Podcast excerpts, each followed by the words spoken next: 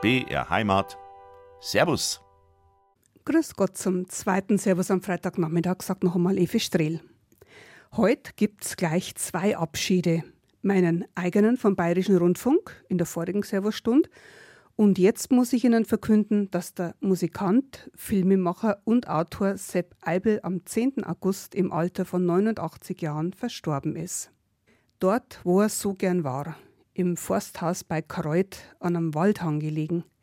Nicht ganz einfach zu finden und auch nicht immer sehr bequem dort zu wohnen, vor allem im Winter.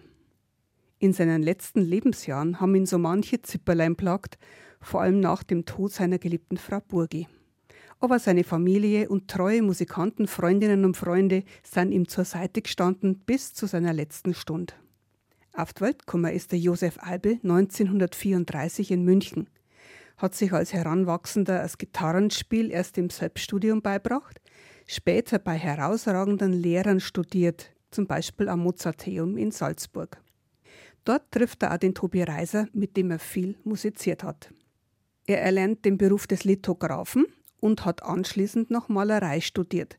Das war die ideale Voraussetzung für seine Tätigkeit als Zeichner für Münchner Zeitungen.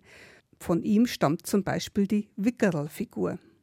Ab 1969 wirkte Sepp Eibe als freier Mitarbeiter beim Bayerischen Rundfunk. Im Fernsehen hat er zahlreiche Dokumentationen über Volksmusik innerhalb und außerhalb Bayerns geschaffen. Schon bei Wastel Vanderls Bilder- und Notenbügel war der Sepp als junger Gitarrenspieler zum Singen und ist mit seinem gekonnten Spiel aufgefallen. Als dann 1969 die Fernsehredaktion der Abendschau die neue Sendereihe Unter unserem Himmel startete, hat sie sich für die Moderation für den Bereich Volksmusik den Sepp Eibel ausgesucht. Die Anzahl der Beiträge belaufen sich auf die stattliche Zahl von rund 400 Fernsehfilmen. Seine Dokumentationen über Volksmusik, Brauchtum, Landschaften und deren Menschen zählen inzwischen zu Klassikern im bayerischen Fernsehen, weil sie schnörkellos und mit langen Bildeinstellungen die Menschen bei ihrer Arbeit oder an ihren Instrumenten zeigen. Die Kargheit seiner Fragen wurde zu seinem Markenzeichen. Und natürlich hat er immer seine Gitarre dabei gehabt und überall mitgespielt. Am liebsten aber landlerisch. 1979 hat er angefangen, zusammen mit Freunden Volksmusikunterricht in München zu geben und dafür den Verein zur Pflege der bayerischen Volksmusik e.V. gegründet. Das Ziel? Volksmusik in ihren originalen Lebenszusammenhängen wiederzugeben. Bis zu seinem Tod war er regelmäßig in der Hellbergvilla in Thalkirchen bei seinen Volksmusikabenden anzutreffen. Oft wurde da auch einer seiner alten Filme gezeigt. In der ganzen Weltgeschichte ist er rumgereist, hat mit vielen Menschen musiziert, hat geschrieben, zeichnet, gemalt, auch fürs Radio Beiträge gemacht und er hat gern Besucher empfangen, mit denen er über Kultur und Musik reden konnte. Und darüber hat er schon seine eigene Meinung gehabt, der Eibelsepp. Beerdigt worden ist er in dieser Woche im Münchner Nordfriedhof an der Seite seiner Frau Burgi. Und mir persönlich war es eine Ehre, dass ich einige Jahre in seiner Gruppe Sepp Eibel und Freunde hab mitspielen dürfen.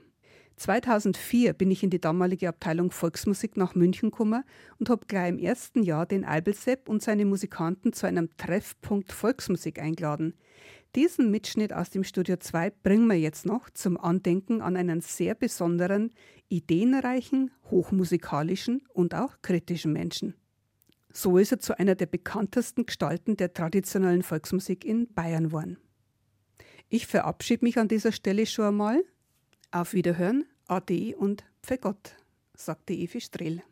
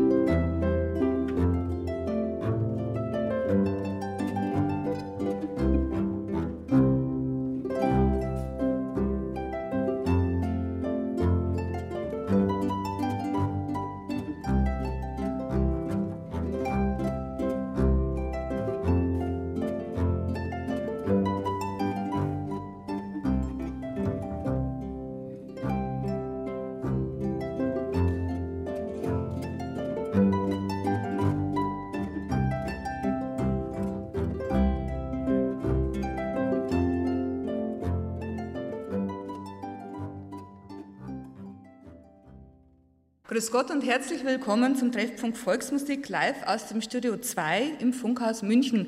Und ich glaube, wir da herin sind alle gescheit froh, dass wir nicht in diesen fürchterlichen Stau stecken. Wir wünschen auf jeden Fall allen Autofahrern, die uns jetzt zuhören, dass sie die nächste Stunde gelassen überstehen. Vielleicht können ihnen unsere Volksmusikklänge ein bisschen dabei helfen. Wir haben heute wieder ein volles Haus und ich bin sicher, dass auch draußen an den Radioapparaten viele Volksmusikfreunde sitzen, die sich auf unsere Studiogäste heute freuen auf den Sepp Eibel mit seinen Musikfreunden.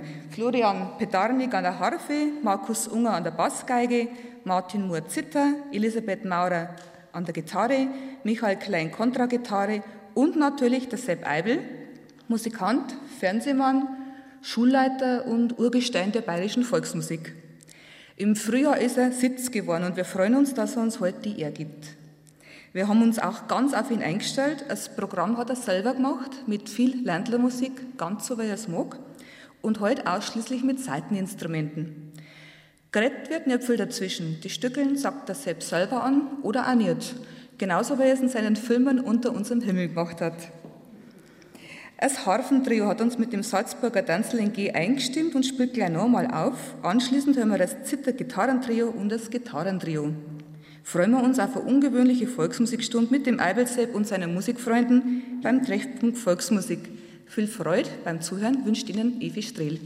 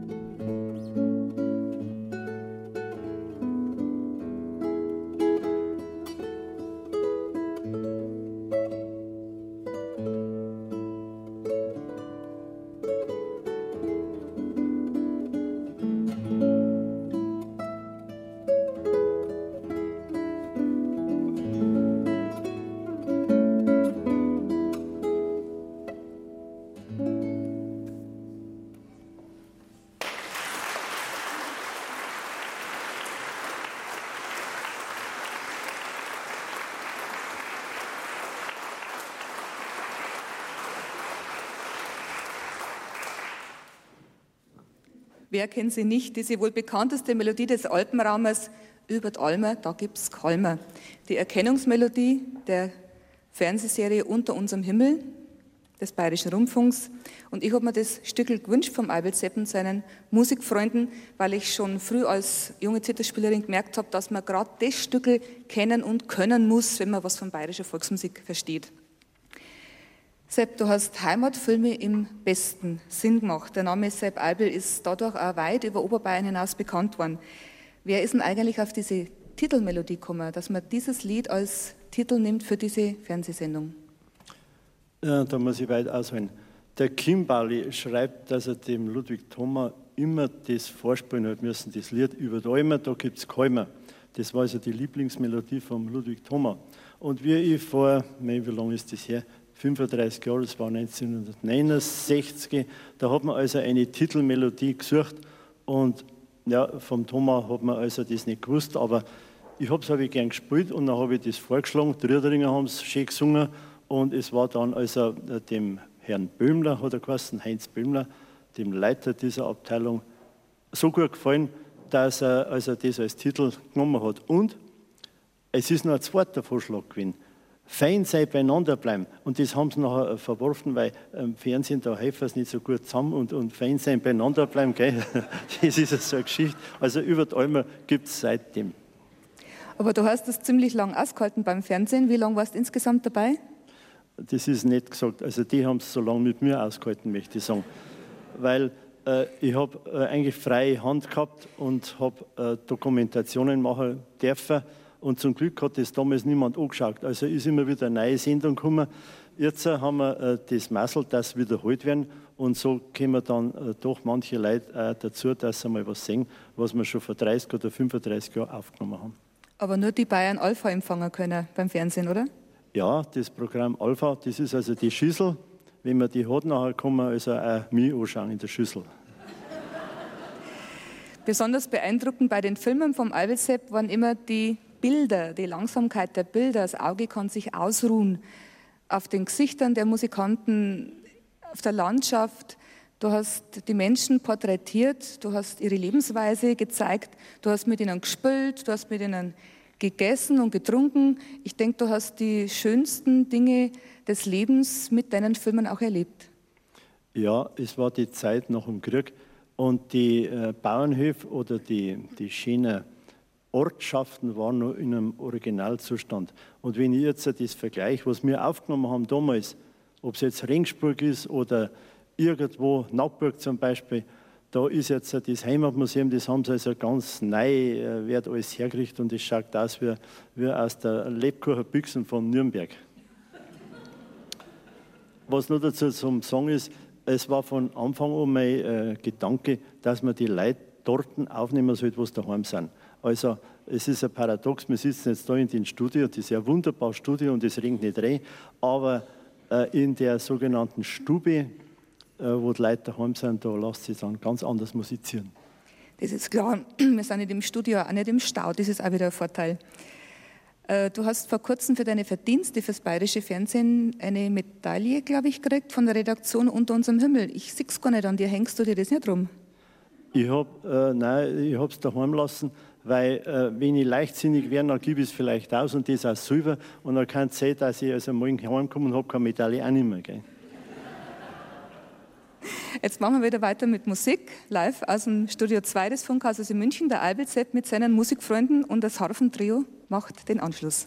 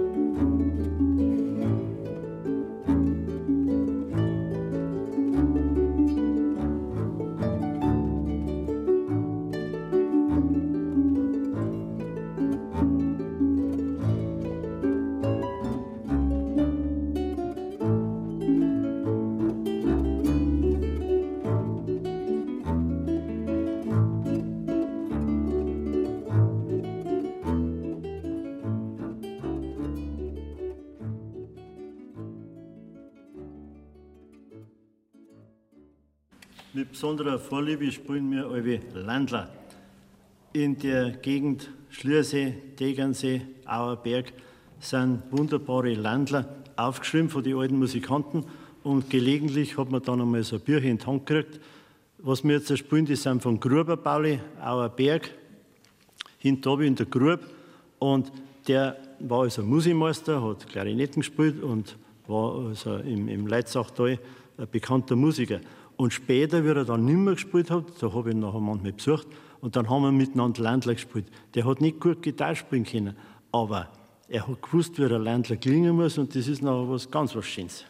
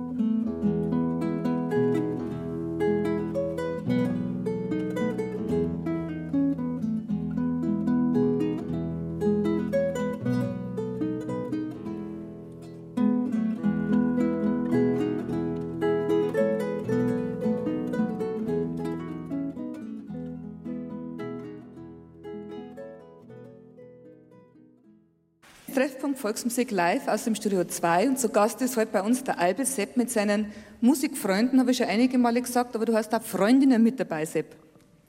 Äh, ja, äh, die sind in dem Fall ein Freund. Gut, Musikfreund. Du hast einen Verein zur Pflege der bayerischen Volksmusik e.V. in München-Thalkirchen gegründet. Was sind die Ziele des Vereins, deine Ziele?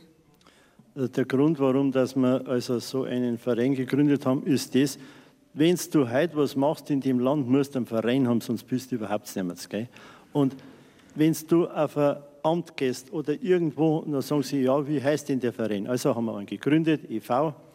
Und äh, der, die Absicht war das, durch meine Fernsehsendungen habe ich doch so viele äh, Musiker getroffen, die schon alt waren. Und dann haben wir gedacht, Herrschaftszeiten, wir brauchen einen Nachwuchs. Und da war das Einfachste, wir machen eine Schule und dann kommen da Leute nach.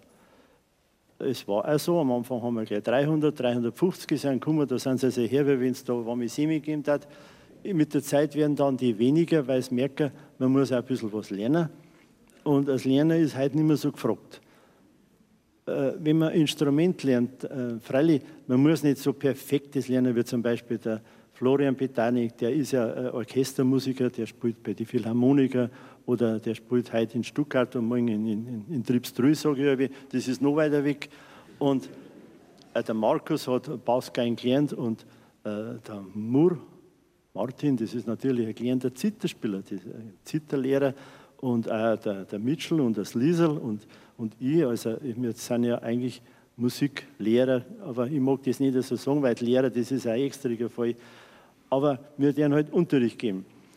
Und deine Schüler, sind das mehr ältere Schüler, Schülerinnen oder mehr jüngere? Unsere Schüler sind zum Teil älter wie ich und zum Teil jünger, wie Sliesel zum Beispiel. Kann ich zum Beispiel auch noch zu dir in die Musikschule kommen? Es kommt darauf an, was du für Instrument lernen willst. Weil du kannst ja schon alles, habe ich gehört. Du kannst schon Zither spielen und du kannst, du kannst, du kannst tanzen kannst und äh, was kannst du denn noch? Was möchtest du denn lernen? Also sagen wir es einmal gleich.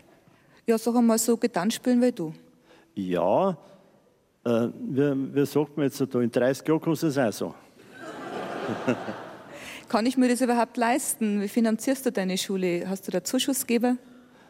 Äh, wir werden bezuschusst vom Staat und von der Stadt München, selbstverständlich, und vom Bezirk Oberbayern, weil wir haben eine Schule gemacht, die also eine Schule ist und ist keine Schule. Das ist, ich verstehe das mehr so als äh, so eine Ansprechstelle, wo man, wo man sich also orientieren kann. Und wenn wir dann äh, mehr wissen wollen, dann kann man eben ein Instrument lernen. Aber es ist dazu zum Sagen, äh, einige lernen was und äh, sagen wir mal, das ist ja auch eine Schülerin von mir. Und wenn ich genau hinschaue, bin ich ja selber mein eigener Schüler. Gell? 25 Jahre Musikschule Sepp Eibel, du feierst praktisch das ganze Jahr. In, fast in jedem Monat habt ihr in der Schule einen Musikabend, wo man deine Filme sehen kann, Videovorführungen und Live-Musik erleben kann natürlich mit euch. Und heute Abend ist einer eurer Feierpunkte hier bei uns und du hast einige deiner Schüler mitgebracht, deiner Freunde mitgebracht. Wir freuen uns sehr, dass wir volles Haus haben. Wann ist denn der nächste Abend bei dir in der Schule? Ja, der wäre heute gewesen. Und wir haben den heutigen Abend haben also verlegt daher, weil es ist ja herrlich, dass da mehrere zuhören können. Bei uns ist die Platzverhältnisse sind also geringer, aber ich sage euch so, ein Monat hat wir 30 Tage und wenn jeden Tag 10 kommen, dann sind es ein Haufen Leute. Gell? Du bist der Grenzgänger. Du spielst mit Tiroler Musikfreunden, du spielst mit bayerischen Musikfreunden, aber auch mit asiatischen Musikfreunden, mit türkischen, griechischen. Wie siehst du die neuen Strömungen oder die Strömungen in der Volksmusik, das sogenannte Tradimix? Also, wenn ich von den Tiroler anfangen darf, ich habe äh, über zehn Jahre am äh, Innsbrucker Rundfunk ORF ich Sendungen machen dürfen. Da war ich als ein Gastarbeiter und habe da drüben eine Arbeitserlaubnis äh, habe ich braucht und habe da also äh, monatlich eine Sendung gehabt, die hat geheißen Almerisch Ländlerisch Arme und dann hat am Schluss hat es äh, Leute, die ich kannte, gell, weil die sterben ja alle weg, die, die guten Musiker. Ja, und so bin ich also mit äh, Tiroler Musikern natürlich zusammengekommen und habe da mitgespielt und habe mich gefreut, dass mich die da also auch äh, mit da haben lassen. Äh, die zweite Frage, der Mix, äh, das ist nichts, also da darfst du mich nicht fragen.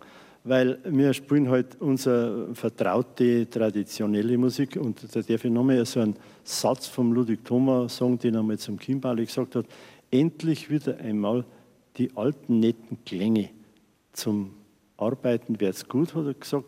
Es fallen ihm dabei immer so schöne altbayerische Geschichten ein. Jetzt möchte ich wissen, was fällt jetzt da ein, wenn man den Mix da hört. Gell? Also mir fällt da nichts ein. Ich spiele halt meine Ländlermusik und lasse die anderen anders sein, es sind. Die dritte Frage war noch mit den Türken und mit also anders äh, europäische Musiker. Äh, mich hat Musik ja immer interessiert und ich habe das einmal gelernt in Salzburg und war da im Institut für, äh, für Volkskunde und Ethnologie. Es ist so, die türkischen Musiker, die ja eigentlich arabische sind, oder wir spielen jetzt gerade mit einem Afghanen, das ist unglaublich interessant, weil irgendwo ist ja unsere Herkunft oder zumindest die, unsere Instrumente ja im Osten.